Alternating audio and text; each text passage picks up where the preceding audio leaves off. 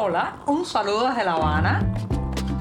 Les habla Joanny Sánchez, cubana, periodista, ciudadana, y les traigo este cafecito informativo recién colado y sin azúcar para despertar.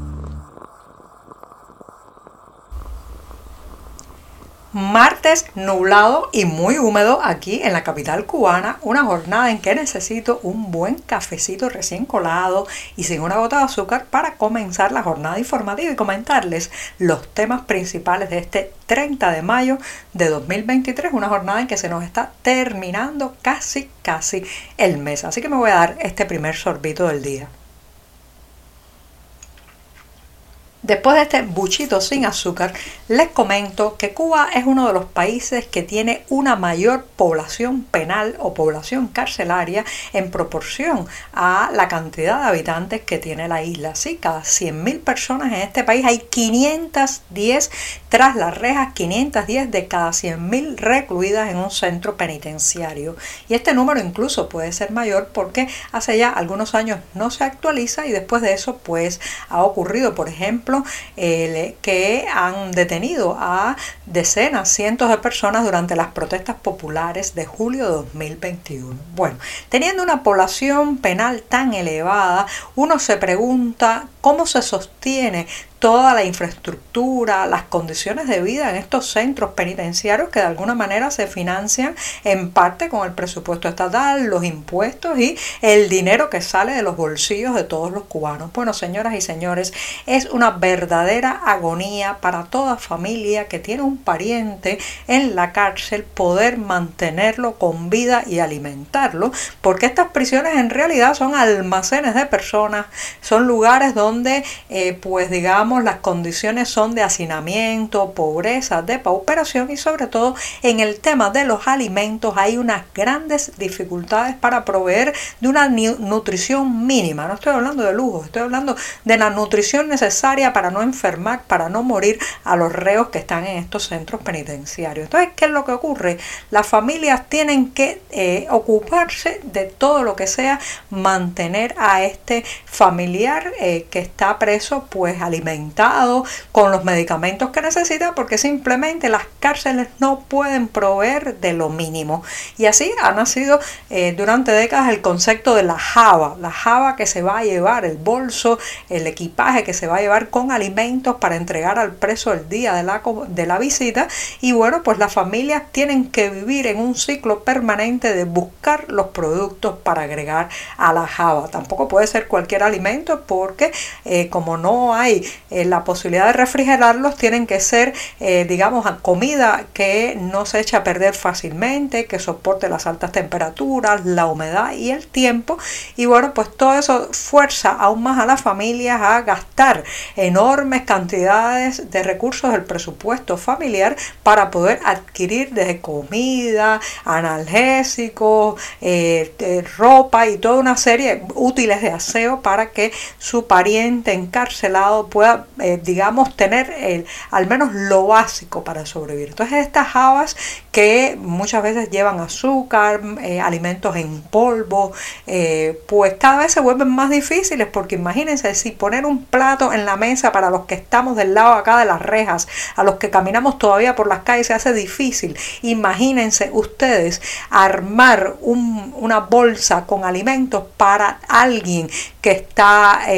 arrestado o condenado en una prisión cubana. Se vuelve más complicado porque simplemente en un país donde todo está racionado, donde hay que pasar horas y horas para comprar lo básico, imagínese usted tener además que adquirir una serie de productos para esa persona a la que las autoridades carcelarias no le pueden garantizar los alimentos que le permitan mantenerse vivo. Entonces eh, vemos eso en las familias que tienen un pariente eh, arrestado, ya sea en una estación policial o ya procesado y condenado en una cárcel, no tienen vida. No tienen vida porque tienen que eh, centrarse todo el tiempo sus energías, su tiempo y sus recursos en comprar los alimentos para llenar esa java sin la cual, señoras y señores, los presos morirían en las cárceles cubanas, las cárceles, una de las cárceles del planeta con más cantidad de población penal. No, no es una idea que usted se hace, no es una susceptibilidad que tenemos muchos cubanos de que nos parece que cada vez hay más apagones y cada vez el tema energético de la isla está más y más depauperado, sino que las propias cifras oficiales confirman esa impresión. Sí, la generación de electricidad en este país se redujo, señoras y señores, casi una cuarta parte en apenas cuatro años. Estos son datos recién publicados por la Oficina Nacional de Estadísticas, también conocida por las siglas ONEI, que bueno, pues ha puesto pues en blanco y negro, ha puesto por escrito lo que ya todos intuíamos, que la capacidad de generación eléctrica de la isla es cada vez más menguada y hay que apelar a estos subterfugios de las patanas turcas eh, de generación eléctrica que están fondeadas en algunos puertos eh, cubanos para intentar aliviar el problema. Lo cierto es que los números de déficit energético siguen creciendo y para esta jornada del 30 de mayo se espera que haya una falta, o sea, falten unos 500 megawatts en todo el país. Así que aguántense porque cuando vaticinan una cantidad así, siempre, siempre se supera. ¿Quiénes pagan los platos rotos o quienes pagan el déficit energético en este caso? Lamentablemente las provincias, los pequeños pueblos, porque todavía el oficialismo teme, teme cortar la electricidad durante largas horas aquí en la capital cubana porque saben que la concentración de personas, el malestar popular, la posibilidades de protesta pues se multiplican más en la ciudad, en la gran ciudad que es La Habana. Así que ya saben, aguántense que el déficit energético va subiendo en la medida que se acercan las más altas temperaturas del verano y por otro lado ya está confirmado que el país ha perdido galopantemente capacidad de generar electricidad. Después de días de denuncias y también de muchas presiones, un grupo de intelectuales ha logrado que se le retire la condición de presidenta de honor del mercado de la poesía de París a la escritora y poeta cubana Nancy Morejón. Se trata de un evento literario que se celebra anualmente, tiene muchísimo prestigio, se hace desde 1983 en la capital francesa y este año las autoridades y líderes de este evento habían decidido que la cubana Nancy Nancy Morejón bueno, pues ostentara la condición de presidenta de honor. Sin embargo, un grupo de intelectuales se unió, reitero, en el reclamo de que les fuera retirado este honor porque simplemente Nancy Morejón ha unido su nombre a lo que ellos llaman lo peor de la censura eh, en Cuba y también, bueno, pues se ha alineado, digamos, con el régimen autoritario que desde hace más de seis décadas controla esta isla. No son solamente suposiciones, opiniones o comentarios, sino que Nancy Morejón ha firmado varias cartas. Recuerden aquella, aquel documento que respaldó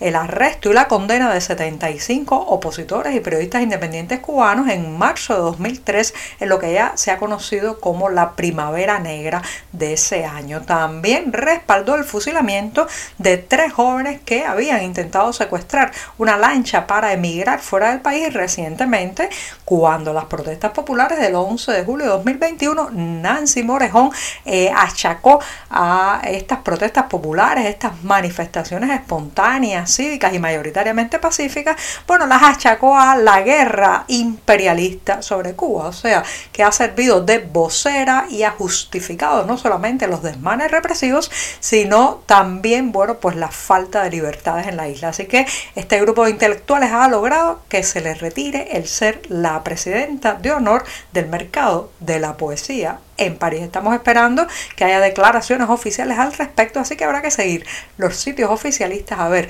cómo respaldan esta vez a Nancy Morejón. Todo todo llega a su final, incluso este programa, y voy a despedir la jornada informativa de este martes en el podcast con una recomendación para quienes se encuentran en la ciudad de Madrid, España, porque mañana 31 de mayo, el último día de este mes, la escritora y periodista cubana María Matienzo estará presentando en esa ciudad mi diario personal de Luis Manuel Otero Alcántara, un libro que acerca a la figura de este artista y también prisionero político Recuerden que Otero Alcántara fue detenido el 11 de julio de 2021 y desde entonces está tras las rejas. Se ha convertido en un símbolo no solamente del arte independiente en esta isla, sino también del activismo, de las ansias de libertad, de los deseos democráticos del pueblo cubano. Así que pueden acercarse a esta presentación, los detalles como siempre en la cartelera del diario digital 14 y medio, pero vaticino que será un momento no solamente para conocer más de cerca a la figura de Otero Alcántara, sino también para interactuar con la escritora y periodista María Matienzo. Y con esto sí, me despido hasta mañana, el día atravesadísimo de la semana. Muchas gracias. Por hoy es todo. Te espero mañana a la misma hora. Síguenos en 14medio.com. También estamos en Facebook, Twitter, Instagram y en tu WhatsApp. No olvides, claro está, compartir nuestro cafecito informativo con tus amigos.